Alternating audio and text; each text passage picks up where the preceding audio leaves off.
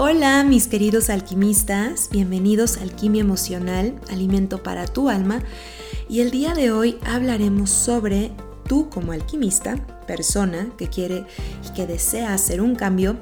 Vamos a hablar hoy sobre cuál es tu responsabilidad, cuál es tu chamba, cuál es tu trabajo, cuál es tu faena. El trabajo interno que solo te concierne a ti y a nadie más. Todos tenemos que hacer un trabajo interior y no esperar que alguien más lo resuelva por nosotros. ¿Y para qué nos va a servir saber cuál es nuestro trabajo interior?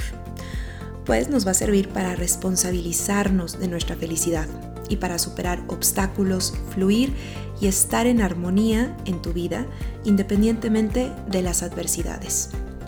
Así que empecemos. Tu trabajo interior es, número uno, perdonar. ¿Te acuerdas del podcast que hice de perdonar es transmutar? Si no, te recomiendo ampliamente que también lo escuches para poder comprender más este punto. Creo que es el número 10. El perdonar es un trabajo interior, es algo que tú necesitas hacer para sanar, independientemente si recibes una disculpa o no, si es que alguien te debe un perdón.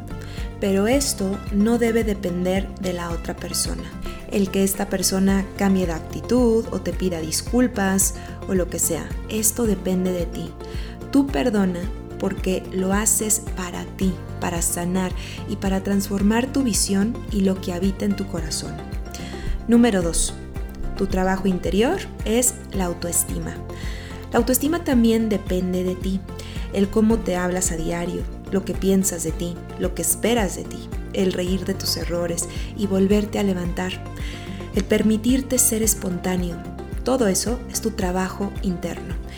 Y hay muchos ejercicios de PNL, de Psyche, de hipnosis, N1000, que pueden potenciar tu autoestima o eliminar los bloqueos que tienes y que te impiden alimentar tu autoestima cada día. Punto número 3, que también es tu trabajo interno, tu autovalía. El autovalía se parece un poco o mucho a la autoestima, pero es un tanto diferente. La autovalía es el trabajo interior de reconocer tu valor propio. Vamos a ver, hay personas que por lo que pasan comienzan a dudar de su valor y eso les merma en su autoestima. Pero tienes que ver más allá de esas circunstancias y empezar a retomar tu valor propio y trabajar en ello a diario. Porque, por ejemplo, hay personas que si están pasando por una circunstancia económica fuerte, o sea, sienten que al no tener dinero no valen nada. O si su pareja se va de su lado, no valen nada. Y tu valor es el mismo. Es lo que piensas que vales, lo que te duele y te distorsiona. No tu valor en sí, tú vales. Y tu valor queda intacto pero eres tú quien decide taparlo, cubrirlo o incluso cuestionarlo. Es como un billete de 100 dólares. ¿Cuánto vale? Pues evidentemente vale 100 dólares, o 100 euros, o 1000 pesos, o en este caso dejémoslo en 100 dólares. ¿Y qué pasa si yo lo piso? Si brinco encima de él, le embarro un poco de mayonesa, lo vuelvo a pisar, lo ensucio, y ahora lo junto y te pregunto ahora, ¿cuánto vale este billete? ¿acaso sigue valiendo lo mismo? Claro que sí, sigue valiendo ese billete 100 dólares. A pesar de todo, tu valor es el mismo. Y eso pasa contigo cuando dudas de tu valor. Tu trabajo interno, tu chamba, es reconocerlo en cada momento. Y más en una situación donde estás vulnerable. Y cuando estás en una situación vulnerable, quizás crees que tú vales por lo que tienes, o por quién estás, o por lo que has estudiado, o incluso que vales porque ayudas de más a la gente, como hablé en mi último podcast. Y aquí tienes que entender que tú vales y punto, con los errores que hayas tenido, con los tropiezos que hayas cometido, tú vales independientemente de todo. Y tu trabajo interno es recordártelo a ti mismo cada día. Punto 4 de tu trabajo interno. Hacer cierre de ciclos. Hay veces que no vas a recibir un cierre de ciclo por cómo se dieron las circunstancias o porque las personas ya no están, fallecieron, y es tu trabajo hacer ese cierre, porque tú lo necesitas y no dependes de alguien para poder hacerlo. Esto es tu trabajo interno. Si quieres más información sobre esto, escucha mi podcast de la carta no recibida o el ritual de la carta. Número 5. La autoconfianza. Quizás se parece un poco a la autovalía, pero les voy a decir la diferencia.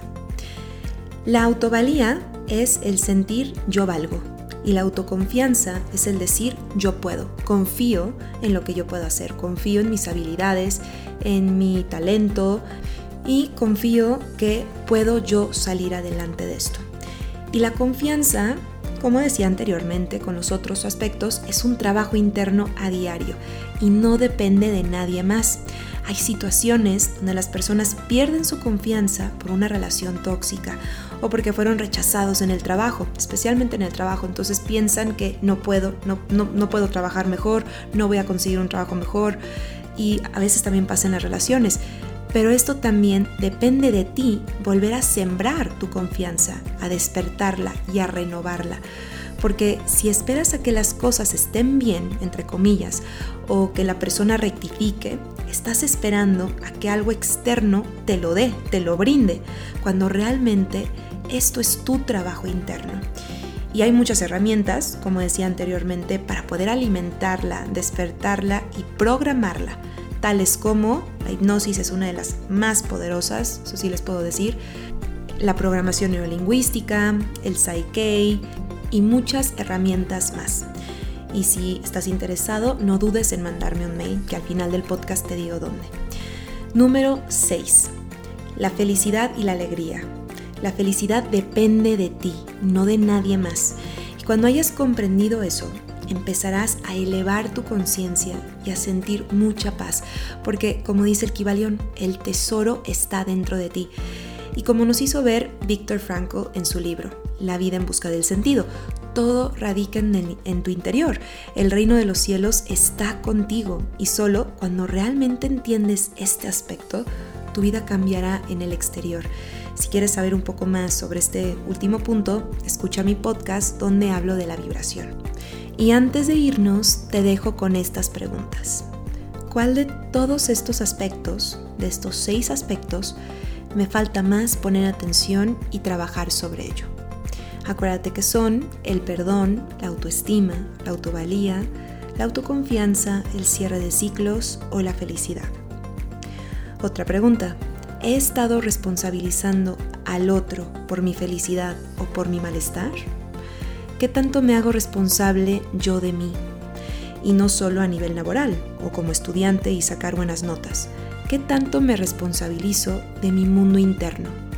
¿Hace cuánto que no indago en mi interior y veo cuáles son esas murallas que no me permiten amar libremente o confiar en mis aptitudes o sentirme que soy valioso por completo independientemente de las circunstancias de la vida?